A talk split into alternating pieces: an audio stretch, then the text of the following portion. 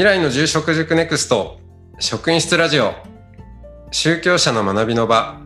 未来の住職塾ネクスト。塾長の松本翔慶と講師の木村智博が職員室の雰囲気でいろんな話をするポッドキャストです。どうぞ皆さんリラックスしてお楽しみください。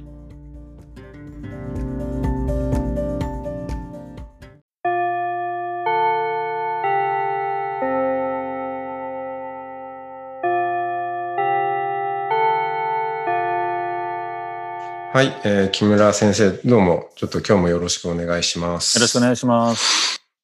はい、えー、ということで、ちょっとこの職員室の様子をラジオで、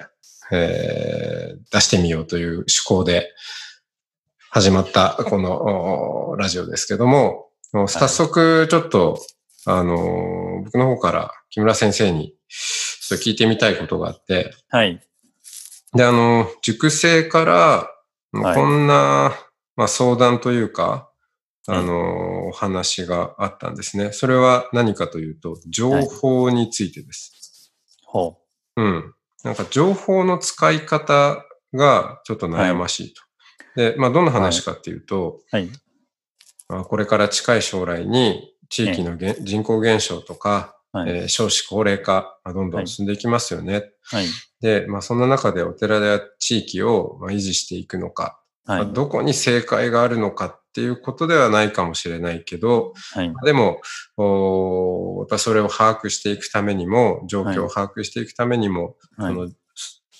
情報の集め方、整理の仕方について、はい。えー、学びたいんですっていう話があって。はいはい。うん。そうですね。まあでも情報自体は今すごく世の中にいっぱい溢れてますんでね。インターネットができるようになって、あの、情報集めはすごく便利になったと思います。逆にまあ情報が多すぎて溺れてしまうというか、どうやってそれを整理していいかわかんないとかですね。あるいは大量の情報を集めるばっかりで、その、なんて言いますか、まあ、ごちゃごちゃしちゃうみたいなことが多いのかなという気がしますね。その方、ね、どういうところでお悩みかなと思いますけど、まあ、僕は思うには、まず、えっ、ー、と、情報の集める前の準備は結構大事かなと思いますけどね。うん、やっぱりその、な闇雲に情報を取りに行くと、本当に情報の海に溺れちゃうので、多分今、少子高齢化でこういうことが起きているんだろうとか、であればこんなことが考えられるんじゃないかな、みたいなことを、まず一つ仮説として自分の中で考えてみて、その仮説を中心に情報を取りに行くと。そうするとその仮説が正しいかとか間違ってるかとか、そこからそれを一つの何て言いますかね、コアというか軸にして、派生的にいろんなことに気づいて、あ、もっとこっち調べなきゃな、みたいなポイントが見えてくるかなと思うんですよね。うん。あの、情報をそうして集めるときに、うん、僕も思い出せば、あの、ビジネススクールで、なんかそういう情報にはこういう高校、こういう種類がありますよ、みたいな話があって、うん、それは確か一時情報とか二次情報とか、うん、うん、その、まあ、いくつか、ただ漠然と情報っていうんじゃなくて、ジャンル分けをして考えると、まあ、混乱が少ないですよなんて話ありましたけど、木村さんはそういう、その辺、どういうふうにこう整理してます？そうですね。あの、僕の場合、まあ、僕の調べ方を言っちゃえば、うん、ウィキペディアとかまとめサイト的なものは、あの、そういうウィキペディアとかまとめサイトみたいなものは使います。使うんですけど、正しいかどうかですね。内容の信憑性っていうところは、やっぱりこの、ちょっと疑問があったりしますんで、そういった分かりやすいけども、情報の信憑性が薄いところで、まず全体像をつかんで、で、うん、多分こうだろうなっていうことがある程度見えたら、それを裏付ける元のその原点というか、あの根拠をつかむようにします。やっぱりあの人がウェブサイトでポンと書いてあることをそのまま鵜呑みにするのはすごく危険なので、一旦それを理解した上でいろんな主張を読んで自分の中でなんとなくイメージができたらそれのまあ根拠になるものをきちんと取りに行くという感じにしてますね。うん。まあ今時フェイクニュースとかねいう話もあるんで、うんまあ、その信憑性は大事だと思うんですよね。うんでも、その信憑性を確かめていくときに、うんうーん、まあ、かなり信憑性の高いと思われる出どころ、うん。うん、が、こう、書いてあるとか、まあ、レポートにまとまってるとか、論文になってるとかっていう話の情報と、はい。また、自分で突撃して話を聞きに行くっていうやり方もあるじゃないですか。うん。そこら辺って、どういうふうにこう使い分けてます？えっと、生の情報はすごく大事なので、直接聞いた話はもちろん、その正しいというか、間違いないんでしょうけども、一方で、そういった情報は偏りがある可能性がありますので、こういうことを言ってる人がいるのは事実です、事実ですと。それは言えると思うんですね。ただ、そうじゃないことを言ってる人がそれなりの根拠を持ってる可能性は否定できないから、僕は一つの事実として伝えるけれども、他のことを否定はできないと思うんですね。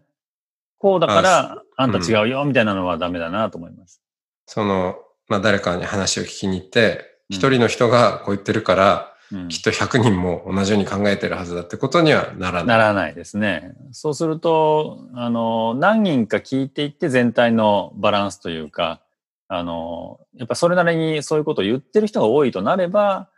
まあ言えるんでしょうけどね。あの、最初の段階ではちょっと難しいかなと思いますね。うん。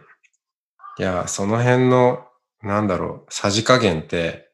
うん。結構訓練がいりますよね。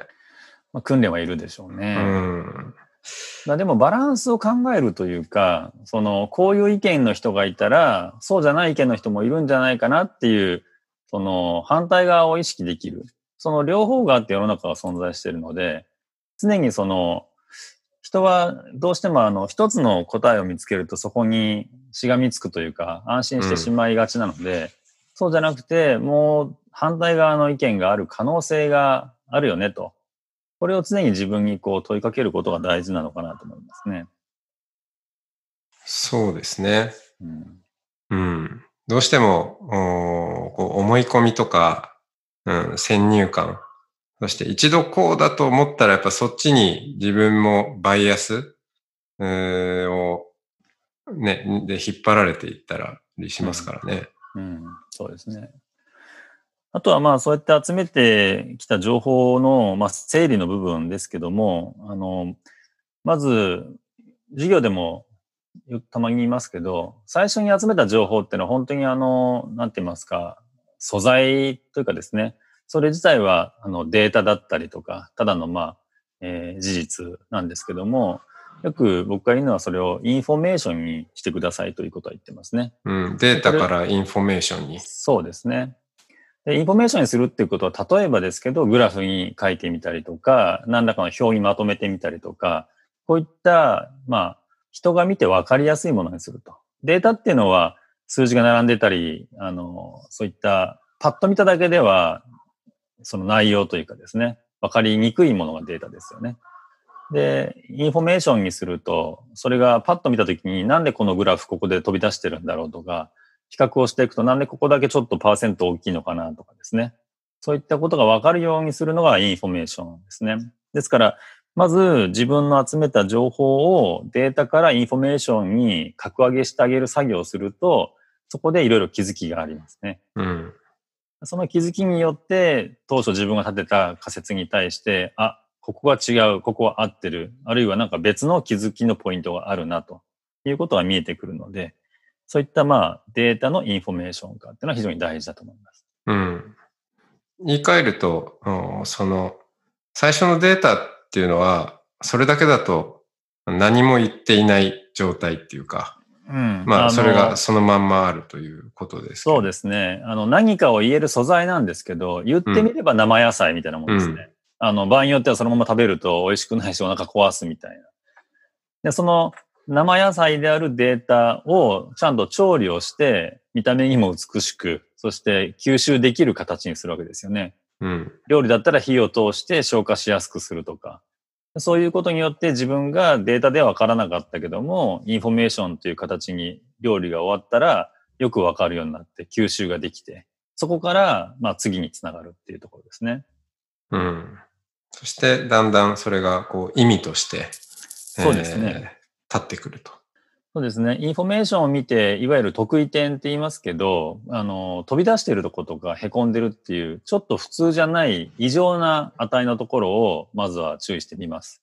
これを見ることによって気づきがありますね。そうすると、その次の段階として、今度は、まあ、洞察力を働かせるインテリジェンスの、まあ、段階になるわけですね。インテリジェンスですね。そうですね、うんあの。データからインフォメーションに持っていって、インフォメーションを使って、えインテリジェンスを働かせると。例えば、少子高齢化の、えーことであれば、数字は全国の数字とか、あの、地域の数字とかいろいろ出ると思うんですけども、なんで自分のお寺の地域だけこういう傾向が出ているのかなと。ちょっと他と違うなと。いうことがもし見えたとすると、これがなぜ起きているかっていうことを別で考えなきゃいけないですね。その時にデータからはパッと答え出てこないですけども、自分で考えて、いや、どうもこういうこと起きてるらしいぞという、例えば、うちのえー地域には、あの、ある会社さんが海外からのまあ労働者を結構積極的に受け入れているから、えー人口の変化の仕方がよそと違う。これは得意点ですね。そうすると、そういった事実に、事実が分かっていればいいんですけども、分からない場合は何が起きているのかなっていうことをまず同じく仮説として立てなきゃいけないんです。なので、その仮説を立てることをインテリジェンスという形で洞察力でまず作っていくわけですね。うん。その洞察、まあ、インサイトとかとも言いますけど、そうですね。うん、そこまでいけて、えーまあ、初めて情報マスターっていう、そうですね。ね。やっぱり洞察力を働かせる段階まで来ると面白いですね。うん。で、世の中は大体インフォメーション化するところまでで詰まってる人が多いですね。せっかくの情報をうまく料理できていない。つまり、うんグラフを作るときも、その情報だったらこういうグラフだよねっていう、そのグラフの作り方が悪いと気づかないんですね。その気づきやすいグラフを選んで、あれ、まあグラフというか図とかですね。気づきやすいものを選んで、特異点をあぶり出せるようになるっていう、このインフォメーション化するための、まあ、プロじゃないですけど、かなりこう、まあマスターというかですね。うん。力がつくところもまあ修行ですね。なるほど。はい。まあ、そういう意味では、情報の使い方も、やっぱ修行が必要といそうでうすね。ことですね。はい。はい。えーありがとうございます。はい。じゃあちょっと、熟成にもこう活かしていただきたいと思います。はいじゃあ、あの、今回はこの辺でありがとうございました。はい、どうもありがとうございます。